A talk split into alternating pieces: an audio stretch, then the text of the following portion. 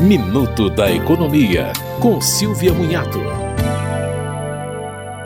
Segurados com deficiência que tiveram requerimento de BPC, benefício de prestação continuada negado, podem reaproveitar a avaliação social e a perícia médica em um novo pedido. A medida prevista em portaria do INSS de 2022 permite uma análise mais rápida dos pedidos. Para ter validade, o novo pedido de BPC deve ser feito em até dois anos e a negativa inicial não pode estar relacionada com a avaliação da deficiência. Algumas pessoas têm o pedido indeferido por não apresentação do cadastro único, por exemplo. A facilidade não garante, porém, retroatividade nos pagamentos.